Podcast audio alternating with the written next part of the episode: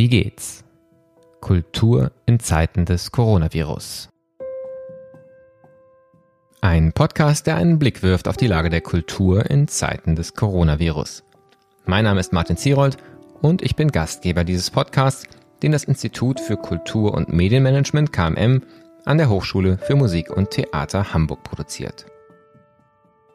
Wie geht's? lautet der Titel dieses Podcasts. Wir interessieren uns dafür, wie es den Menschen in der Kulturlandschaft in Zeiten von Corona geht. Wie geht's heißt auch, wie funktioniert es? Was wird ausprobiert? Was bewährt sich? Worüber wird nachgedacht? Und was lernen wir gerade? Das Coronavirus macht keine Sommerpause und auch dieser Podcast wird weiter regelmäßig auf Sendung gehen. Für den August haben wir dabei drei Spezialausgaben geplant, die sich nicht einzelnen Kulturorganisationen widmen, sondern aus einer höheren Flughöhe auf die aktuelle Lage blicken werden. Heute spreche ich mit Maya Storch, der Begründerin des in Coaching und Beratung bekannten Zürcher Ressourcenmodells. Nächste Woche wird Carsten Broster zu Gast in diesem Podcast sein, Kultursenator der Freien und Hansestadt Hamburg und wohl eine der gegenwärtig profiliertesten Stimmen der Kulturpolitik in Deutschland.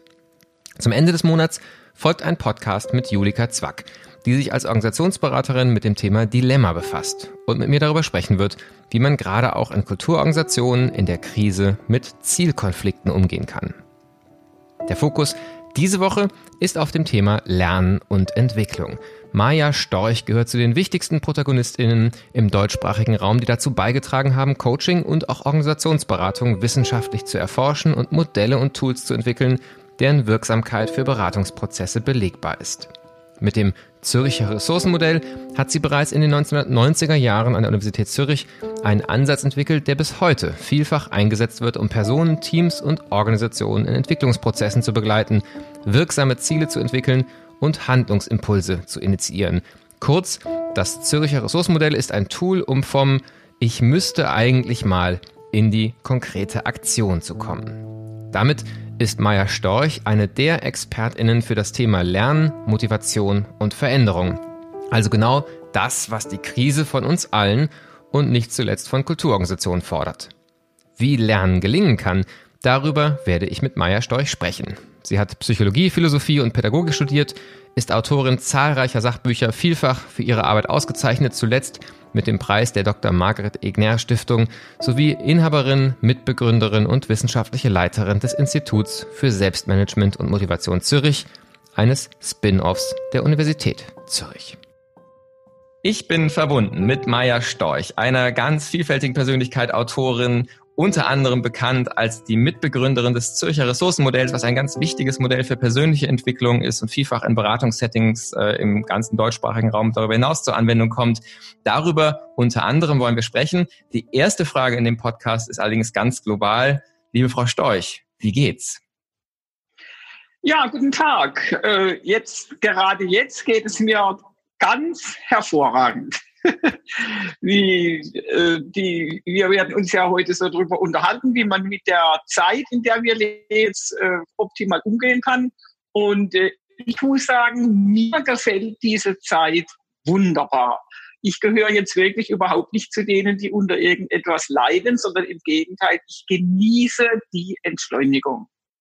Ja, das ist, glaube ich, die große, äh, die große Kluft, die sich auftut zwischen denen, die ihr Leben eher beengt und vers äh, sagen ähm, ähm, beschleunigt wahrnehmen, gerade wenn kleine Kinder zu Hause sind, ähm, wenn, wenn solche Faktoren dazukommen und andere, die tatsächlich sagen, es ist die erste Chance, mal äh, ich, in Ruhe zum Denken zu kommen. Wie sieht denn so Ihr Alltag im Moment aus? Was würden Sie machen, wenn nicht Corona wäre? Sie arbeiten sonst ja auch schon nach wie vor viel als Vortragende in Workshops. Ist da nicht auch ein Gefühl von Verlust? Konnten Sie das ins Digitale nehmen oder wie sieht im Moment so Ihr Tag aus? Ja, in der Tat, also ich habe wirklich äh, Umsatzeinbußen, also verdiene deutlich weniger Geld als vor Corona, weil ein beträchtlicher Teil meines Einkommens, äh, genauso wie eben bei, äh, bei Künstlerinnen und Künstlern oder im, im Theater oder bei Leuten, die Events überhaupt machen, äh, Kabarettistinnen, Kabarettisten, was auch immer es da gibt, äh, erheblicher Teil meiner Einkünfte kommt von Auftritten auf Tagungen, auf Kongressen. Und da ist, bin ich so Keynote-Speaker, nennt man das. Das heißt, ich, ich spreche so Hauptvorträge zu Beginn oder so große Schlussvorträge. Und das äh, bricht alles weg momentan, diese ganzen Aufträge, weil es sich da immer um Großveranstaltungen handelt natürlich. Und die sind ja nach wie vor super äh, verboten. Also die lassen sich auch nicht umsetzen, äh, indem man sagt, man, man setzt Leute an einzelne Tische mit einem Meter Abstand weil das, so einen großen Raum gibt es gar nicht, wo man 500 Leute mit einem Meter Abstand äh, setzen könnte. Das wäre dann vielleicht, ich weiß nicht, ein Fußballstadion, die Allianz Arena oder irgendwie sowas. Das bricht eben einfach weg. Und ähm, das hat sofort begonnen, eigentlich im März schon. Und äh, dann haben viele aber äh, ganz lieb das verschoben ja, und haben gesagt, ja, wir verschieben das in den Herbst, äh, in den November. Und jetzt geht es los, dass es wieder verschoben wird, weil die Leute sagen, zweite Welle. Also es ist äh, jetzt in der Tat vermutlich äh, ein Jahr sind die Einkünfte aus äh, dieser Quelle äh, komplett versiegt. Und äh, das bedeutet, wir haben also, äh, mein Mann und ich, sehr äh, runtergefahren unseren Verbrauch, also äh, halt angefangen sehr sparsam zu leben. Und ich habe zum Glück noch Einnahmen aus Büchern. Also das ist jetzt nicht meine, meine einzige Quelle. Das äh, ist übrigens auch ein guter Tipp. Immer gucken, dass man mehrere Reisen im Feuer hat und nicht nur mit einer Sache Geld verdient, gerade wenn man so solo selbstständig ist. Und äh, das heißt also, ich habe äh, genug Geld, um mir Butter aufs Brot zu kaufen und äh, keine schlaflosen Nächte zu haben. Aber dieses Runterfahren und äh, zu sagen, brauchen wir das wirklich und muss man das wirklich kaufen und äh, äh, das führt dazu, dass man auf einmal mit wahnsinnig wenig Geld auskommt. Also ist ungeheuer, hätte ich vorher gar nie gedacht. Äh, und äh, dass man, also ich jetzt bin halt einfach nicht mehr unterwegs. Ich bin äh, zu Hause und mein Tag äh, beginnt so. Äh, wecken tut mich unser Hund. Und äh, indem er mir einen liebevollen Hundekuss äh, der Zunge übers Gesicht fährt, äh, dann frühstücken wir schön, dann äh, gehe ich schön Gassi mit dem Hund äh, an einen stillen, stillen Ort unter einem herrlichen Biedermeierhimmel ohne Flugkondensstreifen und dann gehe ich in die Kirche und übe zwei Stunden Orgel, weil ich ja äh, nebenamtliche Organistin bin. Und äh, dann wird irgendwann Mittagessenszeit und dann essen wir Mittag und dann äh, setze ich mich hin nach dem Mittagessen, mache ein bisschen Siesta und dann mache ich Büro. Also das heißt Schreiben, Texte, äh, Sachen, an einem Buch sitze ich jetzt gerade dran. Also man, man muss ja nicht untätig sein in der Zeit. Ne?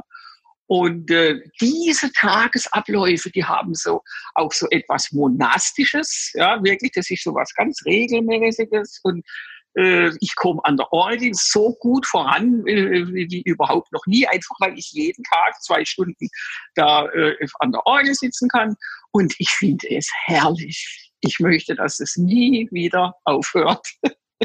so soll es bleiben wenn es nach mir geht. Das klingt tatsächlich nach einem sehr attraktiven nach einem sehr attraktiven Modell sozusagen für, für Ihre persönliche Praxis. Ähm, wenn man mal, bevor wir noch auf Ihre Arbeit und Ihre Inhalte tiefer natürlich einsteigen, aber wenn man jetzt einfach mal sagen, auf, auf Gesellschaft schaut, ähm, Sie beschäftigen sich ja viel mit dem ganzen Bereich der Bildung, ähm, sagen von, von den großen Kontexten, Schule, Hochschule, ähm, aber auch persönliche Bildung, Erwachsenenbildung, Weiterentwicklung, Coaching. Ähm, und aus so einer Perspektive, wie auch aus der wirtschaftlichen Perspektive, die Sie ja auch angesprochen haben, ähm, wie sehen Sie in die Zukunft? Haben Sie den Eindruck, dass wir gerade es mit einer großen Veränderung zu tun haben, wo die Chance ist, dass so auch dieser Fokus auf das Wesentliche, den Sie für sich persönlich beschrieben haben, dass das was ist, was gesellschaftlich äh, sich gerade auch entwickelt und bleiben wird? Oder erwarten Sie, dass wir dann doch irgendwann einfach wieder in unsere alten Reflexe ähm, alle zusammen zurückfinden und eigentlich wenig anders sein wird als vorher? So, was sind Ihre Perspektiven für die, für die Zeit nach Corona? Ja, das sind natürlich Glaubensfragen. Ne? Also da bräuchte man die berühmte Kristallkugel und da gibt es im Prinzip zwei Positionen, eine optimistische und eine pessimistische. Und das sind auch immer Debatten zwischen meinem Mann und mir. Er vertritt die pessimistische, ich die optimistische. Und die optimistische lautet, dass ich sage, die Menschen haben jetzt äh, als Rosskur äh, völlig unfreiwillig und zähneknirschend Lernerfahrungen gemacht, die sie nicht mehr vergessen. Also ich behaupte, das vergisst man nicht mehr. Also es geht schon los äh, bei diesen ganzen Geschichten mit den Schlachthöfen, äh, dass das auf einmal Thema ist. Wir leben eigentlich da äh, diese Leute, die bei uns zum Arbeiten kommen, unter was für Bedingungen, unter was für Bedingungen werden Tiere geschlachtet. Äh, wieso sind wir eigentlich so abhängig, wenn China huste, kriegen wir hier keine Tabletten mehr und keine Ersatzteile mehr? Warum gehen wir nicht hin und kaufen unsere Sachen regional? und die brauche ich denn wirklich äh, jetzt in der Herbstsaison schon wieder einen neuen Mantel? Mein alter Mantel ist doch noch ganz hervorragend. Äh, also diese Geschichte, äh, da sind Lernerfahrungen gemacht worden und es findet unter Garantie ein Umdenken statt. Und äh, ähm, diese Geschichte, was mir persönlich auch auffällt, ist diese Geschichte mit diesen Partys und Geburtstagsfeiern. Jetzt mal abgesehen von den paar äh, Vollidioten, die da auf Ballermann auf Mallorca irgendwie äh, ein fürchterlich schlechtes Bild vom äh, grässlichen Deutschen äh, wieder mal abgeben. Aber ganz viele Menschen, die ich kenne, sind heilfroh, dass es keine Partys mehr gibt, ja, äh, weil die nämlich da noch gar nie gerne hin sind.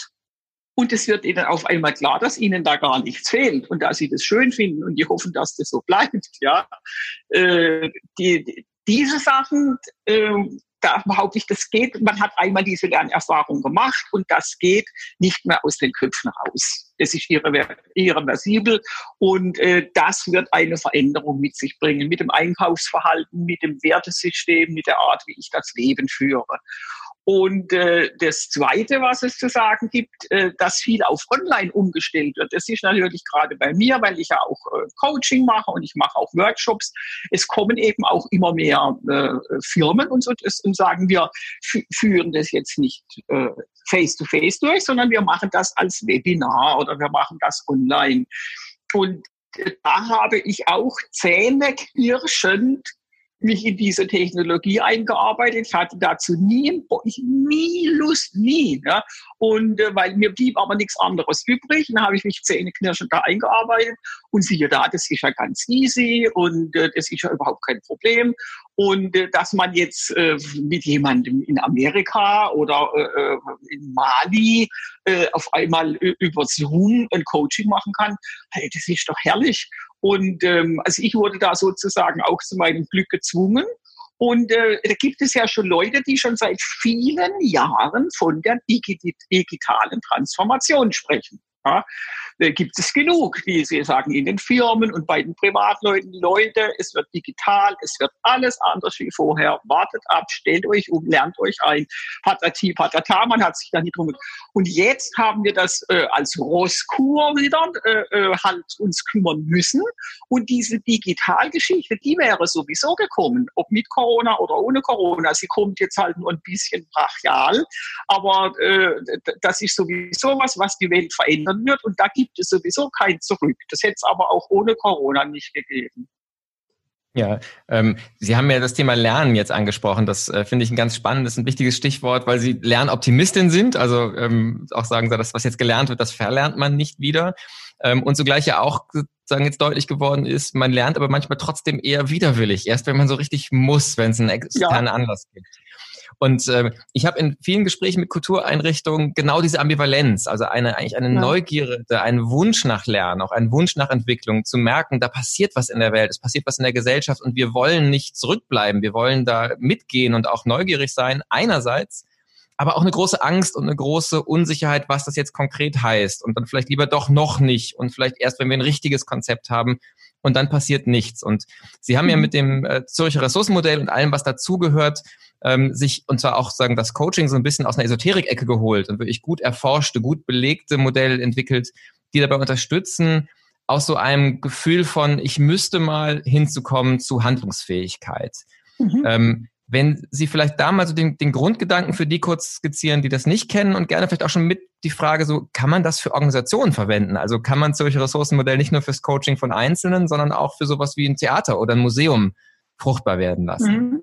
Ja, ähm, wir mache ich sehr gerne äh, dieses Zürcher Ressourcenmodell. Wenn man das jetzt mal kompakt äh, zusammenfasst in zwei, drei Sätzen, dann äh, ist jetzt für, für Sie und für die Zuhörenden äh, von diesem Podcast interessant, dass mit dem Zürcher Ressourcenmodell eine Haltung erarbeitet werden kann. Ja, äh, es ist äh, das ähm, erste und wirklich in mein, also mir ist kein anderes Modell bekannt, was systematisch, Schritt für Schritt, theoriegeleitet und wissenschaftlich fundiert, komplett unesoterisch, eine Haltung erarbeitet. Und selbstverständlich kann man das ähm, mit Einzelmenschen machen, aber selbstverständlich kann man das auch mit Organisationen machen oder auch eben mit kleinen Institutionen. Also äh, wir haben da ein Buch geschrieben zusammen mit dem Professor Georg Herbst der hat das zum Beispiel äh, mit der komischen, an der komischen Oper Berlin mit einem Team gemacht. Ja. Äh, das ist überhaupt kein Problem. Wir haben auch jetzt gerade eine neue Auflage von dem Buch, das heißt Mottoziele in Teams. Ähm, da ist Annette Dietrichs die Erstautorin, aber wenn man da mal äh, auf die Homepage geht, bei uns ist, sieht man diese ganzen Bücher sowieso alle. Ähm, ich kann eine Haltung verändern in einer Organisation. Und ähm, das ist das Interessante dran. Und zwar Schritt für Schritt. Das bedeutet, es gibt Arbeitsblätter, es gibt Stufenphasen, Abfolgen, so dass man das wirklich äh, ganz seriös und ganz sauber planen und durchführen kann. Das ist das Herrliche dran. Und äh, was eine Haltung äh, bedeutet, das sieht man zum Beispiel momentan. Also ich bin ja Organistin, das heißt, ich habe viel mit der Kirche zu tun, mit der katholischen Kirche, weil ich katholisch bin. Ähm, da ist zum Beispiel momentan so eine Haltung von, von Depression. Ja, man denkt, ach, es geht sowieso nie einer mehr in die Kirche und alle treten aus und es wird übel enden. Also das ist so eine resignative und depressive Haltung. Und wenn ich natürlich vorhabe, dass ich sage, ich möchte dass Menschen äh, in die Kirche kommen, dass sie äh, sich mit dem Evangelium befassen. Sie sagen, Mensch, das ist ja eigentlich eine tolle Sache, so eine katholische Liturgie und die katholische Kirchenmusik, äh, also oder, oder Kirchenmusik überhaupt. Ähm, dann kriege ich das mit dieser Haltung sicher nicht äh, werbewirksam vermittelt, ja, sondern äh, da brauche ich eine Haltung, dass ich sage, äh, äh, es ist jetzt alles anders, okay, es ist nichts mehr so wie gewohnt, okay, wir dürfen keine normalen Gottesdienste mehr machen, okay, so, was machen wir jetzt? ja, und krempelt die Ärmel hoch und packen an. Ähm, und äh, diese äh, neue Haltung, äh, dass man kreativ äh, wird, und anfängt zu improvisieren. Ähm, nur wenn man das hinkriegt, dass man diese Haltung hat, dann kann man auch da in irgendeiner Form produktiv mit dem umgehen, was jetzt gerade passiert. Ja, ich, also wir, wir sprechen da jetzt auf jeden Fall noch weiter. Das war, glaube ich, so, also gibt eine gute Vorstellung über den einen Kernbegriff. Ähm, und Sie haben ja, sprechen auch von Haltungszielen und haben ja auch gesagt, man muss sozusagen Ziele finden. Jetzt begegnet man einem, wenn man sich mit Change Management so klassisch Harvard Business Review beschäftigt, ähm, der Begriff der Ziele häufig auch. Und dann, wenn man dann weiterliest, landet man auch bei smarten Zielen. Den ganz klassischen, die sollen spezifisch sein, die sollen messbar sein. Ähm, man kommt in Richtungen, die dann ja ganz andere Ziele und häufig auch Ziele, die vielleicht eher, ähm, ich, ich sage manchmal, die korrumpieren, weil man am Ende versucht, einen Messindikator zu erreichen und vergessen hat, worum es eigentlich im Kern ging. Ähm, Sie reden von Haltungszielen. Was wäre denn, also, oder was, was ist für Sie ein Haltungsziel? Wie, wie findet man das und wie drückt sich das dann aus? Also wir haben äh, für diese, äh, der, die, dieser Zieltyp, den Sie da eben genannt haben, äh, von Locke und Lethem äh, eingeführt, dieser äh, Begriff für diesen Zieltyp, konkret spezifisch heißt ja Smart-Ziele in der Wirtschaftswelt. Und ähm, die, wir haben für die, dieser Zieltyp bezieht sich auf Verhalten. Was mache ich wann, wo, wer? Ja? Und unser Zieltyp, den wir entwickelt haben im Zürcher Ressourcenmodell, bezieht sich auf eine Haltung. Und wir haben diesen Zieltyp Motto-Ziele genannt. Wir haben lange überlegt, wie wir den nennen, weil äh, wir dachten auch, es muss auf Englisch übersetzbar sein, es muss auch auf Englisch einen Sinn machen. Und äh, dann sind wir bei dem äh, Begriff Motto gelandet, weil letztendlich handelt es sich um ein Motto, das man sich erarbeitet. Ja? Und äh, so ein Motto ist eben etwas, mit dem ich mein unbewusstes Bewertungssystem erreichen kann. Und äh, das richtet sich ähm, nicht in erster Linie an den Verstand, sondern es richtet sich ans Unbewusste. Und wenn wir von Motivation sprechen und von diesem Spirit und von dieser Begeisterung und oder von, von einem Groove oder was, was ist da für von einem Flow, da gibt es ganz viele verschiedene Begriffe dafür. In der Kirche sagt man, der Heilige Geist äh, kommt in der katholischen Kirche. Für dieses seltsame Wunder, was da passiert, dass auf einmal ein Zauber auftritt. Ja? Äh, und diese Geschichte, wie kann ich die systematisch hervorrufen? Das kann ich eben nur über das Unbewusste. Der Verstand, also das Bewertungssystem Verstand, ist zu diesem Zauber nicht in der Lage einfach neurobiologisch, so wie er gebaut ist und so wie er arbeitet, der kann das nicht. Ne? Der kann äh, dann die Buchhaltung machen und gucken, wie viele Eintritte wurden verkauft und kommen wir gut über die Runden, wie viele Klicks hatten wir und kann das statistisch auswerten. Livestream, aber äh, diesen Zauber, äh, äh der, der dann Menschen auch beflügelt und sowas, äh, äh, das kriegt nur das Unbewusste hin. Und wenn ich damit arbeiten möchte in einer Organisation oder mit einer Einzelperson, muss ich wissen, wie adressiere ich das Unbewusste. Und das ist eigentlich das Fantastische an unseren Mottozielen, dass wir das rausgefunden haben. Und halt auch, das ist mir immer sehr wichtig, laufend wissenschaftlich auf Wirksamkeit hin erforschen. Also wir behaupten das nicht nur, sondern es gibt eine Fülle von wissenschaftlichen Arbeiten zu der Thematik. Jetzt was vielleicht Sie interessiert äh, in Ihrem Zusammenhang, das ist das eben ein Motto-Deal, vitalisierend und energetisierend wirkt. Das ist die Doktorarbeit von Thomas Dielig von der Universität Mannheim. Die sind alle bei uns auf der Homepage. Ähm, da kann man sich die runterladen oder man schreibt ihn direkt an. Das ist ein sehr netter Mensch. Und äh, das ist eigentlich das, was Leute, die momentan Angst haben und verzweifelt sind, und die sind ja nicht grundlos ängstlich und verzweifelt. Ja, also viele, äh, äh gerade im, im Musikbereich kenne ich viele, die rutschen ja ins Prekariat ab. Ja, äh, wenn sie Glück haben, können sie in einem Drogeriemarkt an der Kasse sitzen, um ein bisschen Geld zu bekommen. Das ist wirklich keine einfache äh, Zeit. Aber es ist eben so, wenn ich in die Depression abrutsche, dann passiert sowieso nichts. Ja, äh, ich erhöhe die Wahrscheinlichkeit, dass mir was Gutes einfällt, wenn ich es schaffe, dass ich vitalisiert und energetisiert werde. Garantie ist es dann auch nicht, aber ich habe deutlich die Wahrscheinlichkeit erhöht. Ja, das gibt ja immer dieses schöne Bild, ähm, wenn ein Flugzeug Probleme hat, wünscht man sich einen Piloten, der dann sagt, es kann, man kann eh nichts machen, oder wünscht man sich einen Piloten, der zumindest versucht zu schauen, was man noch machen kann, um es wieder zu stabilisieren. Da an, an der Stelle Richtig, ist das dann sehr ja. deutlich, ja. Ähm, ich würde gerne mal auf die, auf die Organisationen gucken. Ähm, und ich finde, was Sie für die katholische Kirche beschrieben haben, das gilt sicherlich nicht in der Breite so für jede Kultureinrichtung, aber ich glaube, es gibt gar nicht so wenig Kultureinrichtungen, die eine ähnliche Situation haben, die auch das Gefühl haben, auf einmal werden an uns Forderungen gestellt, die kennen wir so gar nicht. Auf einmal müssen wir rechtfertigen, warum wir staatliche Unterstützung finanziell bekommen. Auf einmal reicht es nicht mehr einfach nur zu sagen, wir bewahren hier ein Archiv auf, sondern wir müssen ähm, uns gesellschaftlich legitimieren und die, die wissen noch gar nicht richtig, wie sie das alles einlösen sollen.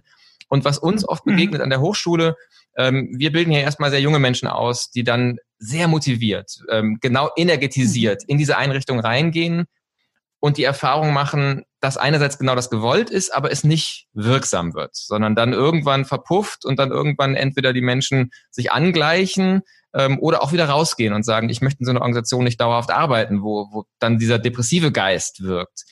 Was ja, Was für einen ja. Tipp haben Sie mhm. denn für jemanden, der jetzt nicht an der Spitze ist? Man hat ja immer so das Bild, das ist ja oft auch so ein, ein Satz, na, wenn die Leitung nicht mitmacht, kann ich ja auch nichts tun. Was geben Sie jemandem mit, der nicht Leitung ist, der in seiner Organisation lebendig da ja. auch die müssen, ja, auch die müssen sich dringend ein Mottoziel bauen. Ja, äh, ich habe dieses Thema ganz oft, und zwar was das äh, Lustige ist, dass ja oft Menschen irgendwo eingestellt werden, weil man sagt, komm doch du und bring uns frischen Wind, wir brauchen frischen Wind. Also man sucht sich irgendjemanden raus und dieser, dieser jemand hat den Auftrag, frischen Wind zu bringen. Und er ist dann so naiv und glaubt, aha, äh, die sagen das ja, frischen Wind, also dann mache ich jetzt frischen Wind, ja, und komme mit Ideen und sage, wir machen mal was völlig anderes und lass uns doch mal dies und jenes probieren. Und dann stellt dieser Mensch fest, dass er sich äh, eine blutige Nase holt und, und dass er auf eine Mauer der Ablehnung, äh, Ablehnung trifft. Ähm, äh, und ähm, also ich weiß das noch bei, bei, mir, als ich mal frisch in diese äh, in dieses Team kam äh, bei uns von der Gemeinde zum frischen Wind bringen. Und dann habe ich gesagt, wie wäre es eigentlich mal mit einem Gottesdienst, wo Haustiere gesegnet werden? Weil bei uns, bei mir war gerade ein Hund gestorben, unser Hund, und wir haben wahnsinnig getrauert. Ich habe um diesen Hund genauso getrauert wie um einen Menschen.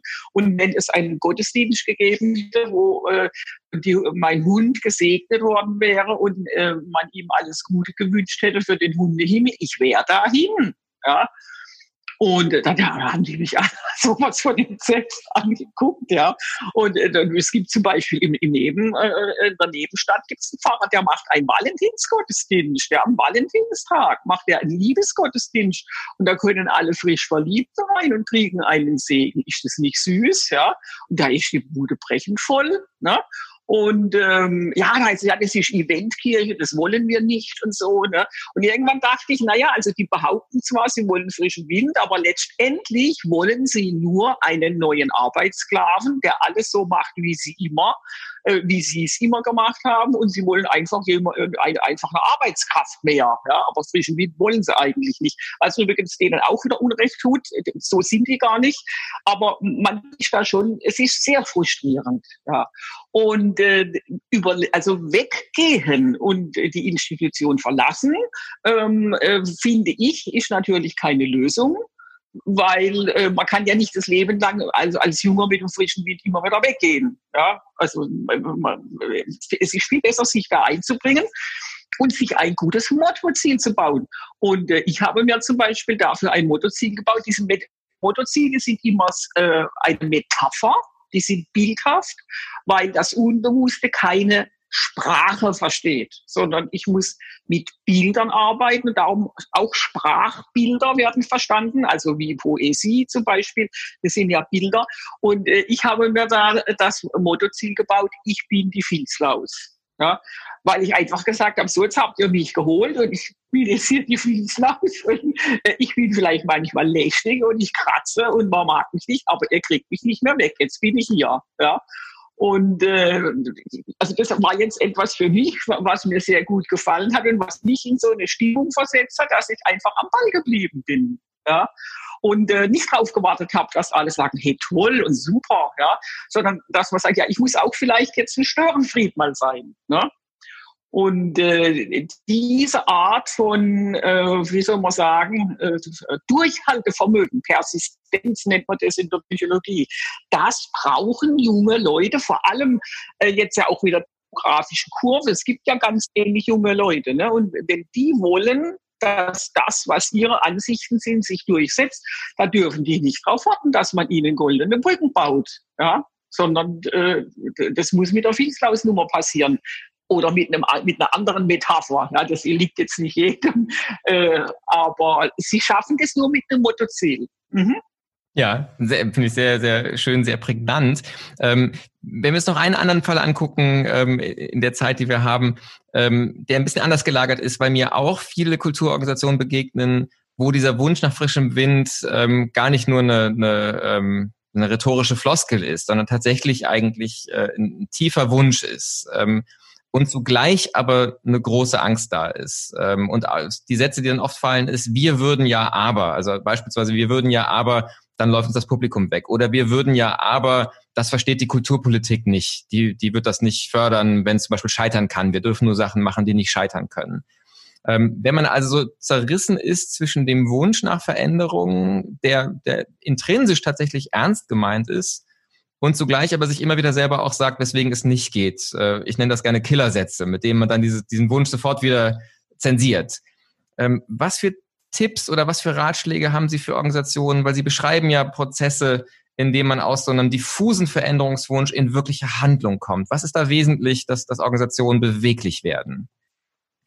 Also was Sie jetzt beschreiben, äh, dass eine Organisation sagt, wir würden ja gerne, aber dann läuft uns das Publikum weg. Äh, das ist ja überhaupt nicht aus der Luft gegriffen. Das ist übrigens ebenfalls in der katholischen Kirche auch so. Äh, man hat ja dieses Ü80-Stammpublikum. Ne? Und ähm, wenn man, wenn man jetzt einfach sagt, wir machen jetzt frischen Wind und machen irgendwas Neues, in der Tat riskiert man, dass dieses neue Publikum, was man ansprechen will, nicht kommt, weil der Versuch nicht klappt oder weil es zu lange dauert, also weil, weil es unter Umständen sehr lange dauert, bis man sich da einen neuen Publikumsstamm aufgebaut hat.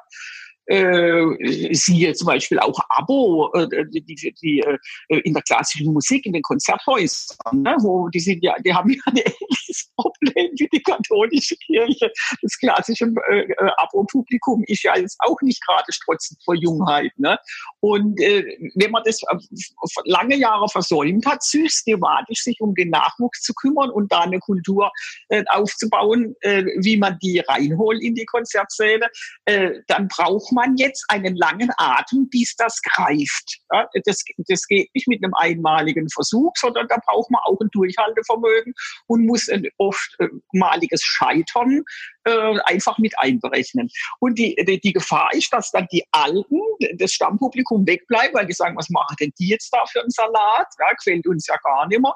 Und die, diese Neuen kommen noch nicht. Also die, diese Gefahr, äh, das ist ja nicht neurotisch oder sowas, sondern die ist real. Das finde ich erstmal sehr, sehr wichtig. Ähm, und ähm, der äh, oder auch wenn Sie sagen von der Stadt her, wir können uns Scheitern nicht erlauben.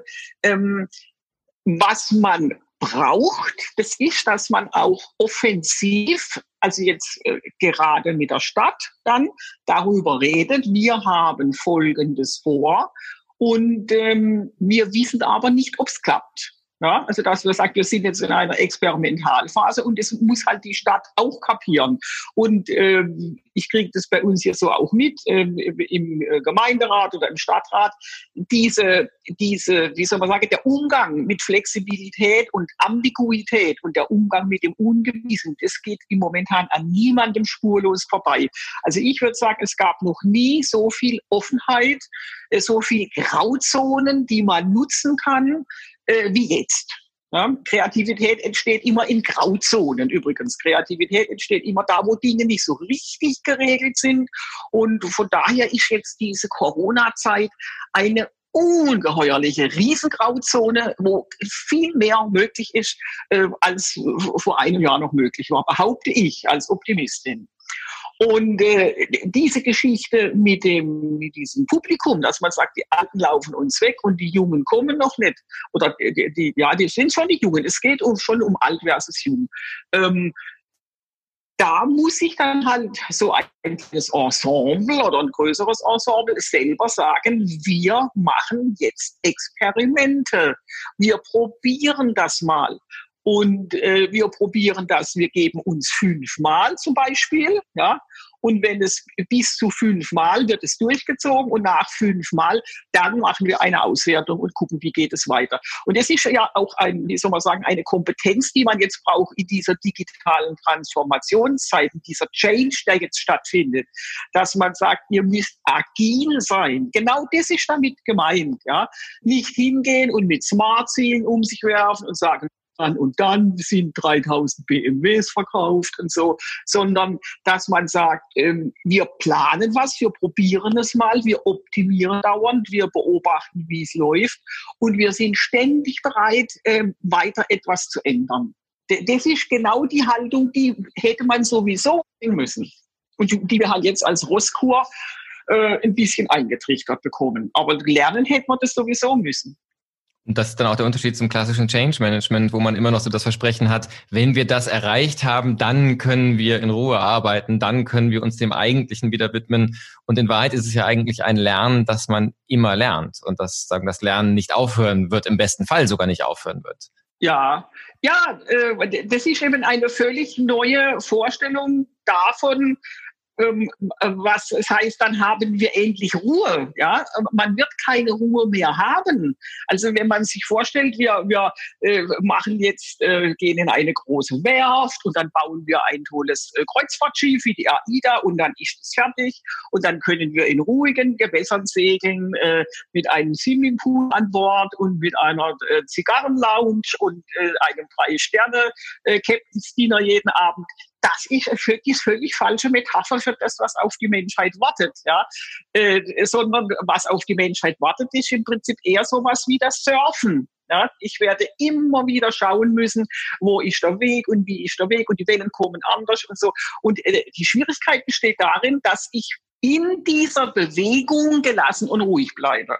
Ja, und, und keinen Reizdarm kriege und nicht schlaflos werde und kein Alkoholiker werde und sowas, äh, sondern dass ich ähm, mit dem, was das Leben bietet, beweglich bleibe und äh, das immer das momentan Beste draus mache. Und wenn dann mich mal eine Welle überholt, dann hole ich, stelle ich halt mein Surfbrett wieder hin, steige wieder drauf und los geht's wieder von Neuem. Ähm, und das stressfrei und gelassen und gechillt hinzukriegen, das ist die große Kunst. Und wie schaffe ich das? Garantiert nicht mit dem Verstand, dass sowas Tolles kann nur das Unbewusste. Ja, an, an der Stelle muss ich noch eine Frage anstellen, weil das eine Diskussion ist, die auch im Kulturbereich eine große Rolle spielt. Das ist so ein bisschen auch wieder eine, eine, eine polare Diskussion zwischen einerseits der Position, die sagt, diese gewisse Unsicherheit, ähm, das Surfen müssen, ist auch eine Quelle von Kreativität ähm, und damit eigentlich was Wünschenswertes. Ähm, und die andere Position, die sagt, na, wenn wir jetzt zum Beispiel über Resilienz sprechen, wie halte ich das aus, dabei gelassen zu bleiben, dass ich irgendwie nie wirklich Stabilität finde die dann auch sagt, na, aber ist nicht auch Stabilität ein, ein Grundbedürfnis von, von Menschen und was machen wir mit denen, die eben sagen, ich bin nicht dann kreativ, wenn ich irgendwie am Existenzminimum äh, knapse und, und versuche zu surfen, sondern ich bräuchte eigentlich die Sicherheit. Ist das eine Typfrage aus Ihrer Erfahrung oder ähm, gibt es da einen gemeinsamen Punkt, an dem man das konstruktiv werden lassen kann, so eine Diskussion? Also, ja, da gibt es zwei Dinge dazu zu sagen. Erstens, ganz klar ist es eine Typfrage. Äh, es gibt äh, von der Persönlichkeitstypologie her einen Menschentyp, der eine sehr, äh, wie soll man sagen, das ist eher so ein Mensch, der sich Sorgen macht. Der hat eine niedrige äh, Schwellenwert für negative Affekte, nennt man das. Und ähm, die brauchen mehr Stabilität und mehr Sicherheit äh, wie Menschen mit einem hohen Schwellenwert für negative Affekte. Da, da muss viel mehr passieren, bis die mal ein bisschen unruhig werden. Ja. Äh, also es gibt da Typunterschiede, das ist Punkt Nummer eins. Und äh, Punkt Nummer zwei ist natürlich, äh, wenn jetzt jemand hingeht, also ich rede jetzt wieder hier von der Musik, weil ich halt selber über mein Orgelspiel viel, viel ganz viel äh, mit musizierenden Menschen zu tun habe und viel mit Menschen auch, die äh, wirklich davon leben. Äh, wenn man natürlich jemanden so schlecht bezahlt die ganze Zeit, das, das passiert ist ja mit Kulturschaffenden, äh, passiert es ja in, in Deutschland, das ist wie mit den Pflegekräften, das ist wie mit den Hebammen, ja, und äh, die, die, gesamte Kultur, sei es jetzt Journalismus oder, oder bildende Kunst, ist ja völlig egal, was Schauspiel, Tänzerinnen und Tänzer. Äh, man sieht ja, was was die für einen Stellenwert in der Gesellschaft haben, wenn man sieht, wie, wie unglaublich frech äh, wenig die äh, bezahlt werden, äh, an, an Honorar bekommen und wie, wie unter was für Lebensumständen diese Menschen ihre Höchstleistungen bringen. Ja, äh, und wenn man zu so jemandem, der wirklich nicht weiß, wo kriege ich morgen was zu essen her und wie soll es weitergehen, wenn ich da hinkomme und dem was von, äh, von der Surf-Metapher erzählt, das ist natürlich menschenverachtend und eine Frechheit. Also äh, äh, da kann man dann schon irgendwie rabiat werden, finde ich. Hm, das soll man, das darf man nicht tun. Ja, äh, also es braucht eine gewisse Grundsicherung das braucht jeder Mensch, dass der Mensch weiß, äh, ich habe genug zu essen, ich habe ein Dach über dem Kopf, äh, äh, ich habe meine medizinische Grundversorgung und meine Existenz ist gesichert. Und auf diesem Boden dann, ja, da kann ich dann anfangen und vom Surfen zu reden. Aber das andere ist Hohn. Ja.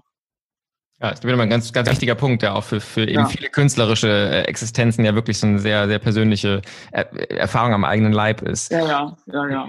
Wir müssen, glaube ich, für das heutige Gespräch äh, zum, zum Abschluss kommen. Ähm, die letzte Frage, ähm, die in dem Podcast immer gestellt wird, ist die Frage nach persönlichen Inspirationsquellen. Sie haben ja schon so ein bisschen Ihren Tagesablauf beschrieben und das klingt eigentlich nach einem insgesamt gar nicht so gehetzten Tag, sondern einem sehr inspirierten Tag. Aber wenn Sie nochmal so einen Punkt rausgreifen würden, was würden Sie denn sagen, vielleicht auch so für Ihre eigene ähm, Denkarbeit und das Entwickeln ihrer Modelle und die Arbeit als, als Beraterin und Coachin. So, was sind die, die Quellen, aus denen Sie Ihre neuen Ideen herausentwickeln?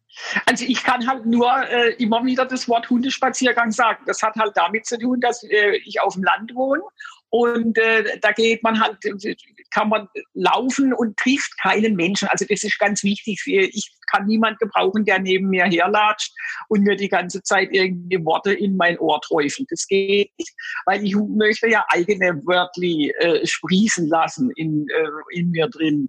Und ich muss also alleine sein, äh, komplett alleine und äh, diese Umgebung, diese Naturumgebung und dann das sich bewegen, das Gehen in der Natur das ist die Sache, die ich brauche für Inspiration. Wenn ich festgefressen bin, also an einem Text sitze und nicht mehr weiter weiß oder nicht mehr weiß, was schreibe ich jetzt im nächsten Kapitel genau, dann äh, es gibt es für mich drei Dinge, die ich mache. Das eine ist, ich koche oder backe. Also das ist für mich so ähm, eine, ähm, also nichts Schwieriges, sondern einfache, schöne Sachen.